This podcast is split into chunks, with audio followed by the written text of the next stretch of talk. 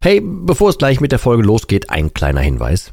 Ich lade dich herzlich zu meinem kostenlosen und brandneuen Webinar ein, wie du die Alkoholsucht dauerhaft hinter dir lässt. Es ist vollgepackt mit Einblicken, persönlichen Geschichten und praktischen Tipps, wie du diesen blöden Alk endlich dauerhaft hinter dir lassen kannst. Ohne Verzicht und ohne ständige Rückfälle. Melde dich gern kostenlos an unter www.drymind.de slash Webinar und such dir einen für dich passenden Termin aus. www.drymind.de slash Webinar und ich freue mich, dich dort zu sehen. Und jetzt viel Spaß mit der Folge.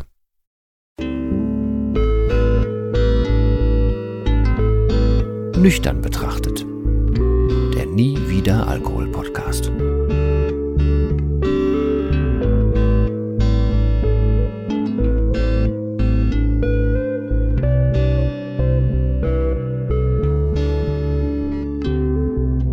Ja moin und herzlich willkommen zu einer weiteren Folge von Nüchtern betrachtet, Erstens bin ich wieder echt relativ gesund, glaube ich. Zweitens habe ich heute Energie bis ich weiß gar nicht wohin. Und drittens, die letzten zwei Folgen, also mindestens die letzten zwei Folgen, waren ja mehr so ein bisschen dich am Schlawittchen packend, ne? Also mit komm bitte in die Umsetzung, es ist optionslos, nicht da rauszukommen, nicht aufzuhören und so weiter. Ähm, und das ist ja eher so, ich sag mal, Druck. Im Marketing würde man zum Beispiel oder spricht man davon, es gibt Druck und es gibt Sogwirkung. Und Sogwirkung ist ja eigentlich etwas, ähm, was dich im Idealfall dazu führen soll, durch Vorleben zu zeigen, boah, guck mal, das möchte ich aber auch haben. Also nicht mit Druck dahin geführt zu werden, sondern eher so, ein, so eine Sogwirkung zu entfalten. Und das möchte ich eigentlich mit dieser Folge heute mal wieder versuchen. Weil ich habe gestern ein sehr, sehr schönes Mentoring-Gespräch führen dürfen ähm, mit einer Dame, die inzwischen auch endlich bei, also nicht endlich, aber sie ist bei sich angekommen äh, und zwar so auf der, würde ich sagen, schon ziemlich sicheren Seite. Auch ganz viel Alkoholgeschichte davor und auch in der Familie ganz viel dazu und so. Ähm, ist dann jetzt am Ende ein bisschen schneller gekommen, als ich das vielleicht vermutet hätte, aber dafür ist die eigene Überzeugung umso genauer. Und sie kann jetzt inzwischen selber äh, in das Horn blasen, dass sie zum Beispiel nicht versteht, was sie vorher da getan hat. Oder dass sie nicht, also sie kann halt, ich sag mal, neutral drauf gucken, was das Umfeld zum Beispiel so macht. Ähm, und sie findet für sich selber weiterhin Bilder gegen den Alkohol. So ähnlich wie ich das hier im Podcast auch mache. Das heißt, sie ist schon ziemlich sicher bei sich angekommen. Ähm, und ganz oft, auch hier schon öfter erwähnt, ist es ja so, dass sich Menschen das Leben nach dem Alkohol als genau das vorstellen. Ein völlig anderes Leben, ein äh, vielleicht ein Verzichtleben, eine, ich habe Angst davor, was denn danach wird, Betrachtungsweise und ganz viel, ähm, naja, Angst davor, was denn so werden wird und die Vorstellung, dass es dröger wird, dass es nie wieder lustig wird, dass man nie wieder feiern kann und all so ein Zeugs. Und das hat für meine Begriffe ganz viel damit zu tun, dass man sich das Belohnungssystem zerschossen hat. Also die meisten Menschen haben das Belohnungssystem ziemlich zerschossen. Ähm, und ich habe das ja auch schon ein paar Mal erwähnt. Bei mir ist es immer noch so, dass ich denke, so wenn ich jetzt irgendwie eine Lösung für irgendwas will, ne, also bin ich müde zum Beispiel oder ähm, also das ist das Paradebeispiel. Wenn ich müde bin, ich nicht den inneren ersten Drang zu sagen, boah, dann geh doch mal raus in die Luft oder beweg dich kurz oder mach was, da werde ich besser drin, ja, aber eigentlich ist so, ah nee, komm, dann, dann trink was dazu, ähm, nimm dir halt so einen, keine Ahnung, Energy Drink oder so ein, ähm, gibt ja so, so Getränke, die ähm, so für Gamer gemacht sind oder zum, zum Fokussieren bei der Arbeit, zum Beispiel solche Dinge, ne? Dann denke ich eher, komm, mach lieber mal sowas. Was noch so ein bisschen bei mir auch fa falsch verankert ist, was so das, ähm, ja nicht das Belohnungssystem, sondern das Lösungssystem anbelangt. Aber ich habe damals, als ich aufgehört habe zu trinken, habe ich mir auch gedacht, boah, jetzt hast du ja schon das geschafft, das geschafft, das geschafft. Normalerweise würdest du ja abends darauf jetzt ein Bier trinken oder vielleicht in deinem Fall ein Wein, weiß ich ja nicht, was es ist. Ähm, und dann habe ich natürlich auch versucht, jetzt zelebrierst du mal einen Wein. Ach, einen Wein, sage ich schon, Entschuldigung. Zelebrierst du mal einen Tee oder solche Sachen, ne? Ich habe nie was mit Tee an der Mütze gehabt, kam aber auf einmal auf die Idee, das musste ich jetzt mal machen. Und dann überlegt und dann tue ich da Candice rein und irgendwie eine ganz tolle äh, Version geholt von einem Tee, ne, als es dann irgendwann ging. Und ach, weiß der Herrgott was, aber es war halt einfach nichts für mich. Und ich habe dann irgendwie ganz spät, es wird ich ganz, ganz spät ist verstanden, und diese Abkürzung würde ich dir jetzt mit dieser Folge gerne an die Hand geben. Ganz spät ist verstanden, dass mein Belohnungssystem noch darauf ausgelegt war, dass ich jetzt irgendwas zu mir nehme, dass irgendwas passieren muss in Form einer Belohnung. Also wenn ich viel geleistet habe, dann muss das und das passieren. Wenn ich den ganzen Tag viel gearbeitet habe, dann muss ich abends mir das und das gönnen zur Entspannung. Als simples Beispiel jetzt, ne, damit du es vielleicht greifen kannst. Was es auch immer bei dir ist, da muss ich dich bitten, das für dich zu adaptieren, aber ich hoffe, du verstehst das Beispiel. Ähm, und das machen extrem viele Menschen. Und die behalten das auch bei. Und ganz oft ist, wenn man aufgehört hat zu trinken, kommt dann sowas wie man knabbert mehr an Sachen rum, man isst vielleicht ein bisschen mehr oder man verlagert mehr auf Sport oder so. Und das nicht mal in, in, im Sinne von, von einer Suchtverlagerung, sondern als, boah, das gönne ich mir jetzt dafür. Oder manche gehen dann spazieren. Das ist völlig unterschiedlich. Was aber, und das ist jetzt so meine Beobachtung der letzten fast jetzt dreieinhalb Jahre, ähm, man darf auch gerne mal das komplette Belohnungssystem an sich hinterfragen. Aus meiner heutigen Sicht würde ich sagen, anstatt dass ich nach einem langen Tag denke, boah, jetzt muss ich irgendwie was zu mir nehmen, jetzt habe ich das und das verdient. Zum Beispiel einen Butterknoten oder so bei mir. Keine Ahnung. Nicht, dass ich ihn abends essen würde, aber einfach als simples Ding. Wenn ich das denken würde, dann bin ich ja ähm, der Meinung, ich habe irgendwas getan, dafür muss ich was eintauschen. Und genau dieser Gedanke ist halt ein bisschen trugschlüssig, falls es das Wort trugschlüssig gibt. Denn ähm, die eigentliche, wirkliche Belohnung ist ja, und das ist das kommt halt irgendwie leiser um die Ecke und das ist halt gar nicht mal so einfach zu erkennen am Anfang. Aber die eigentliche, wirkliche Belohnung ist ja ein Grundgefühl. Also zum Beispiel das Gefühl, dass ich bulletproof bin oder das Gefühl, dass ich mich frei bewegen darf. Das Gefühl, dass alles, was ich haben darf, real ist. Das Gefühl, mich selber besser zu kennen. Das Gefühl, über meine Energieressourcen ja, haushalten oder mit denen haushalten zu können. Ähm, oder Herr in meiner eigenen Rübe zu sein. Solche Dinge oder stolz darauf sein zu dürfen, ähm, dass ich zum Beispiel für meine Lieben da war oder ähm, dass ich mal wieder einen komplett ehrlichen Tag verbringen durfte. Solche Dinge. Das ist ja jetzt nichts, was dir normalerweise in den Sinn kommt, wenn du dir überlegst, boah, jetzt gönne ich mir aber irgendwas dafür. Und genau da möchte ich ansetzen. Vielleicht ist das ja gar nicht der richtige Ansatz, dass man sich für irgendwas etwas gönnt. Und vielleicht hat dich ja genau das auch in deine Misere mit dem Alkohol geführt. Ne, also bei mir war es zum Beispiel damals ja nur wirklich so, ich habe mir nach und nach das Leben weggetrunken, weil ich wollte an dem Leben oder ja doch, ich hatte Angst davor, an dem richtigen Leben teilzunehmen. Also habe ich immer mehr getrunken. Also war die logische Schlussfolgerung, es musste dann irgendwann von 17 Uhr, äh, von 18 Uhr anfangen, geht auf 17 Uhr, dann irgendwann auf 14 Uhr, dann ging es irgendwann auf 12 Uhr, dann auf 11 und dann habe ich halt direkt den ersten, ersten Griff morgens in den Kühlschrank gewagt. Einfach weil ich wollte diese, die Möglichkeit, dass der Alltag in mein Leben eindringt, den, die wollte ich möglichst klein halten. Also, was bleibt außer beim Schlafen? Äh, also, nein, andersrum. Also, das Einzige, was blieb, war nur dann nicht zu trinken, wenn ich, wenn ich schlafe. So, und deswegen ist es halt rund um die Uhr geworden und deswegen halt gründlich. Und dann weißt du ja irgendwann, oh, ich habe da ein Problem, also musst du noch mehr trinken, damit du nicht mehr ans Problem denkst. Und so weiter. Du kennst das ja wahrscheinlich inzwischen. Entweder von dir oder aus dem Podcast hier, von anderen Geschichten, whatever. Aber ähm, damals hätte ich mich ja noch so sehr anstrengen können mit irgendwas und hätte mir dann noch so sehr irgendwie auch das sechste, siebte, achte, neunte Feierabendbier reinhauen können. Das Leben hat ja trotzdem nicht gestimmt. Also mein Leben an sich war ja immer noch weglaufenswürdig. Und deswegen habe ich das Ganze ja auch gemacht. Das heißt, wenn ich mir da eine Belohnung in Anführungsstrichen gegönnt habe, dann war die ja eigentlich Quatsch. Das war ja genauso wie genauso ein Quatsch in Anführungsstrichen, also nicht respektlos gemeint, aber ich sehe es als als Quatsch an, ähm, wie wenn ich ähm, sag, bon, der Tag war so anstrengend, ich will den jetzt vergessen. Oder ich habe Sorgen, die will ich jetzt vergessen. Wenn ich dann trinke, dann sind die Sorgen ja nicht weg.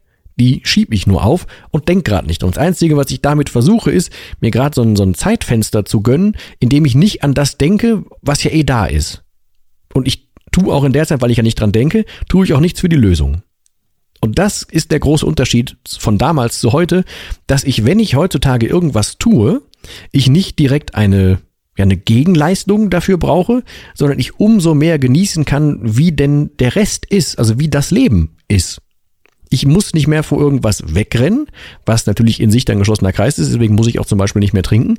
Und ich habe inzwischen lernen dürfen, mit mir selber genug zu kommunizieren, dass ich rausfinden kann, was brauche ich denn? Also, was brauche ich denn nicht einfach zwischendurch nach einer Anstrengung XY, nach einer benennbaren, kurzen Anstrengung? Was brauche ich denn dafür, damit das und das passiert? Sondern nö, ich habe gelernt, wie ist es denn oder mit was kann ich mich denn grundsätzlich belohnen? Und ein ganz, ganz grundsätzliches Belohnen ist dieses tiefe, und ich wünschte, ich könnte das in Scheiben, Scheiben schneiden und jedem von dir euch da draußen schicken, ähm, dieses Gefühl von, boah, das ist alles real hier und ich bin gerne da, wo ich bin. Also nicht weglaufen. Natürlich habe ich auch meine Sorgen. Natürlich habe ich auch Dinge, die mich beschäftigen. Natürlich habe ich äh, emotionale Dinge und ich habe doch auch vor kurzem erst hier eine, eine Folge über äh, Thema Trennung, Beziehung und meine Willenskraft und solche Dinge gemacht. Natürlich belastet mich das alles. Aber heutzutage, statt damals das alles wegzutrinken und dann irgendwie, also ich mach's mal nochmal, das wollte ich eigentlich gar nicht reinbringen, aber ich mach's jetzt mal spontan. Ähm, damals als Trennung anstand von Ex-Frau. Also, ne, als, als dann klar war, es sagt durch, die Familie so wie sie geplant war, mit Kind und so, ist dann gescheitert, weil wir werden uns trennen oder haben uns schon getrennt und lassen uns scheiden.